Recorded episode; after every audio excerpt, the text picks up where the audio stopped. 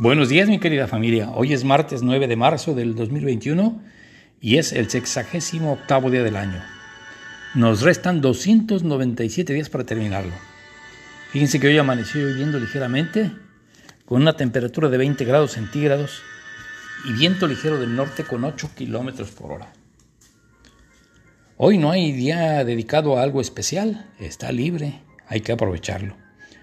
La frase célebre, escogí una de Pancho Villa, aunque tiene varias, pero esta me gustó porque está adecuado a lo que se conmemora hoy. Soldado del pueblo y caudillo de mis soldados, servidor sincero y desinteresado de mi patria y de mi pueblo, leal hasta la muerte a mis jefes y a mis compañeros. El más alto sentimiento de patriotismo guía todos mis actos, patriota sincero y compañero ideal.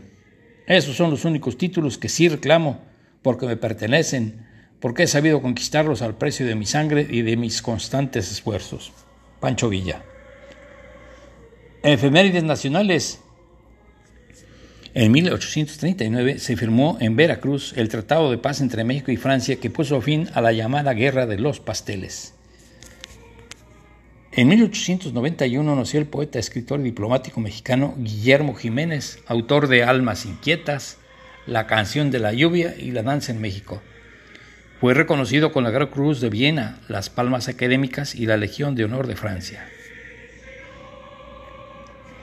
Y en 1902 nació el arquitecto mexicano Luis Barragán, considerado uno de los máximos representantes de la arquitectura nacional del siglo XX. Recibió en 1980 el premio Pritzker de Arquitectura. Este premio es otorgado por la Fundación Hyatt y fue creado en 1979 por Jay y Cindy Pritzker para honrar a lo mejor de la arquitectura a nivel mundial. De hecho, Luis Barragán recibió el segundo premio porque se creó en 1979. En 1916, Pancho Villa realizó una incursión militar en la ciudad de Columbus, Nuevo México, como represalia por el reconocimiento del gobierno de Estados Unidos al gobierno de Carranza. La batalla de Columbus fue un enfrentamiento entre las tropas irregulares de Francisco Villa y un destacamento de caballería del ejército estadounidense que tuvo lugar en el poblado de Columbus, Nuevo México, durante la madrugada del 9 de marzo de 1916. Algunos prolegómenos, o más bien algunos antecedentes de esta batalla. A fines de 1915, después de su derrota militar en su ataque de Agua Prieta en la frontera de Estados Unidos, Pancho Villa se replegó a Chihuahua, desde donde fraguó un golpe militar que le serviría además para vengarse de Estados Unidos después de que este país ayudara a Venustiano Carranza. Villa estaba enfurecido en contra de los gringos y contra el presidente Woodrow Wilson por el uso que hizo este, el ejército de Estados Unidos de unos faros gigantes alimentados con energía eléctrica estadounidense para ayudar a Álvaro Obregón a repeler el ataque nocturno de las tropas villistas en Agua Prieta. En enero de 1916, un grupo de villistas al mando del general de órdenes Ramón Banda Quesada emboscó un tren del México Northwestern Railway, compañía del ferrocarril del noreste de México, cerca de Santa Isabel, Chihuahua, y masacró a 18 empleados estadounidenses de la compañía minera Azarco, sin embargo, parece ser que dicho ataque se puede relacionar con un comerciante de armas llamado Samuel Rabel, aunque no se conoce el problema en el cual éste tomó parte. Pues más adelante diré que sí se conoce. El ataque también puede realizarse con el interés de Alemania inmersa en la Primera Guerra Mundial, de que México entrara en guerra con los Estados Unidos para que este último no se involucrara en la Gran Guerra. En aquel entonces, México era la primera nación en producción petrolífera, siendo un aliado de gran interés para los alemanes. De hecho, dos años antes, el ejército de Villa había derrotado a los ejércitos federales del dictador Victoriano Huerta, quien se exilió en París. Huerta entabló conversaciones con el Kaiser Guillermo II en las que recibió una fuerte suma de dinero para que lanzara una contrarrevolución a cambio del petróleo que tanto necesitaba Alemania. Junto con el dinero también le proporcionó a Huerta más de 12 millones de balas 757 Mauser. Mientras los Estados Unidos decidían a cuál de las dos facciones mexicanas reconocer como gobierno oficial, Huerta solicitó al Departamento de Estados Unidos un permiso y salvoconducto de Nueva York a El Paso, Texas.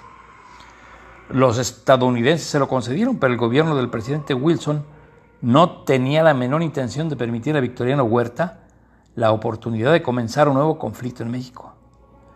En cuanto llegó el dictador a Nueva York, fue arrestado. Le quitaron el dinero y sus 12 millones de balas 757. Victoriano Huerta fue trasladado a la cárcel militar de Fort Bliss, donde se cree que falleció por una inyección letal puesta por agentes del Servicio Secreto de los Estados Unidos. Y en un rancho cercano a El Paso llamado Canutillo, los estadounidenses inutilizaron las municiones de Huerta. Estas terminaron en manos del principal proveedor del general Villa, que era nada menos que el personaje este Samuel Rabel, y se las dieron inutilizadas con la condición de que no se las vendiera a nadie más, más que a Panchito Villa.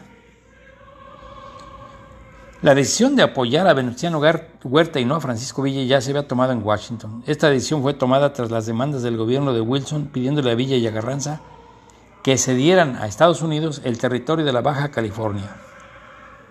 Villa se negó en rotundo en un acto de patriotismo mientras que Carranza doblegó las manos y aceptó con tal de alcanzar el poder con el apoyo de Washington.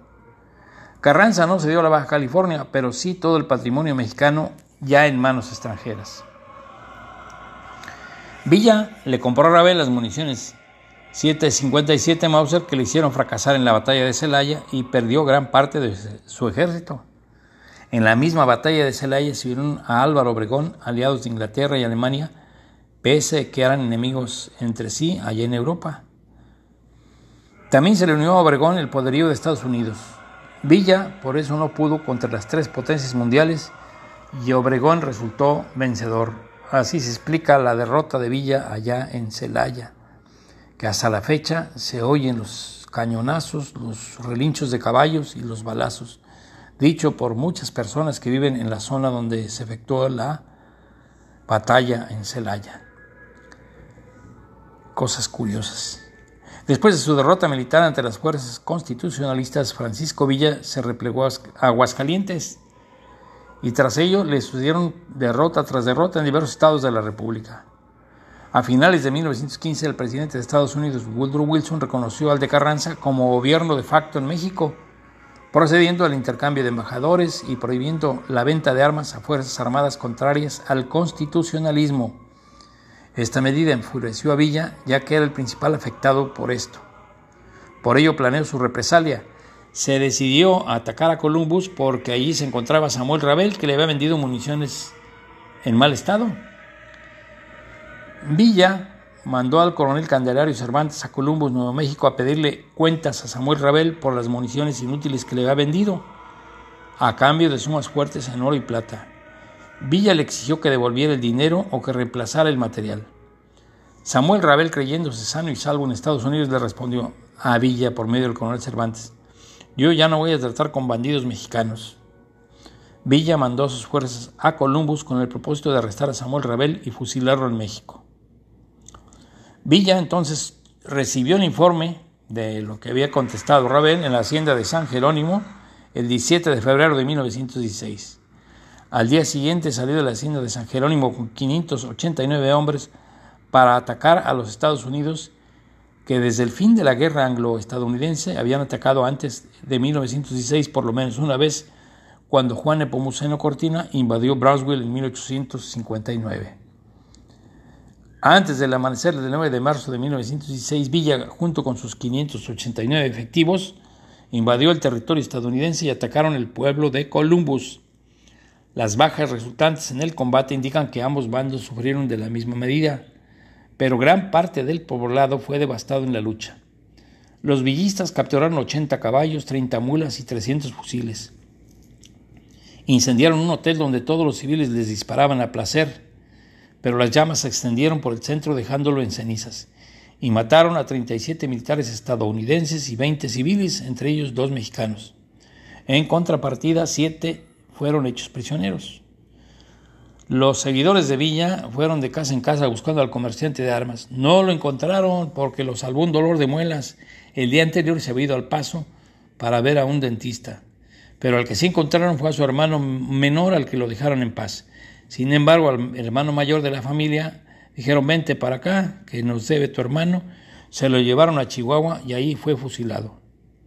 Los villistas arrasaron la casa de Samuel Rabel, su tienda, su hotel que venía a ser la mitad del pueblo de Columbus. Y esa fue la historia. En 1923 se creó la Confederación Nacional Agraria, primera organización nacional campesina. Y en el 2020, en México, se realizó el paro nacional de mujeres para hacer conciencia sobre los feminicidios y la violencia a la mujer.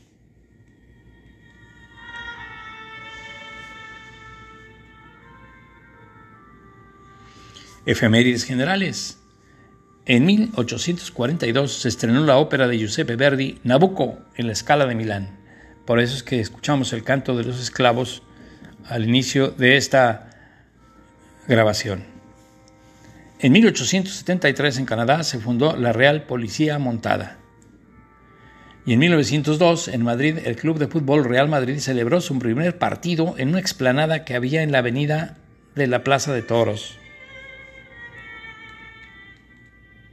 En 1917 se dio una manifestación obrera en San Petersburgo contra la que los cosacos se resistieron a cargar en contra de los trabajadores en un preludio de la Revolución Rusa. Y en 1923, en la Unión Soviética, la enfermedad obligó a Lenin a abandonar definitivamente el poder. En 1959 salió a la venta Barbie, la muñeca más famosa del mundo. Y en 1961 el Sputnik 9 llevó a la perra Chernushka al espacio. Un día como hoy, pero de 1934, nació el cosmonauta ruso Yuri Gagarin, primer hombre en realizar un vuelo orbital alrededor de la Tierra. En el 2005, la Comunidad de Madrid otorgó la Medalla Internacional de las Artes al tenor, director de orquesta, productor y compositor español Plácido Domingo condecorándolo por sus méritos y trayectoria. En el 2009, un coleccionista de arte en Londres, Inglaterra, sacó a la luz el que podía ser el único retrato del escritor William Shakespeare, que de acuerdo a Stanley Wells, director del Instituto Shakespeare, fue pintado en 1610 cuando el autor de Romeo y Julieta tenía 46 años de edad.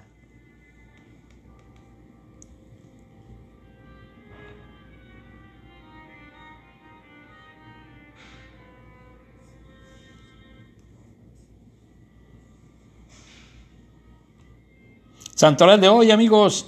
Santa Francisca de Roma, Santos 40 Mártires de Sebaste, San Paciano de Barcelona, San Vital de Castronovo, San Bruno, Santa Catalina y Santo Domingo Sabio.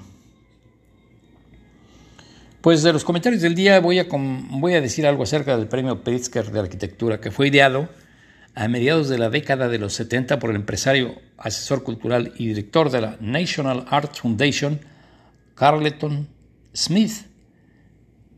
Smith creía en la necesidad de impulsar un proyecto que premiara a los arquitectos más destacados del momento.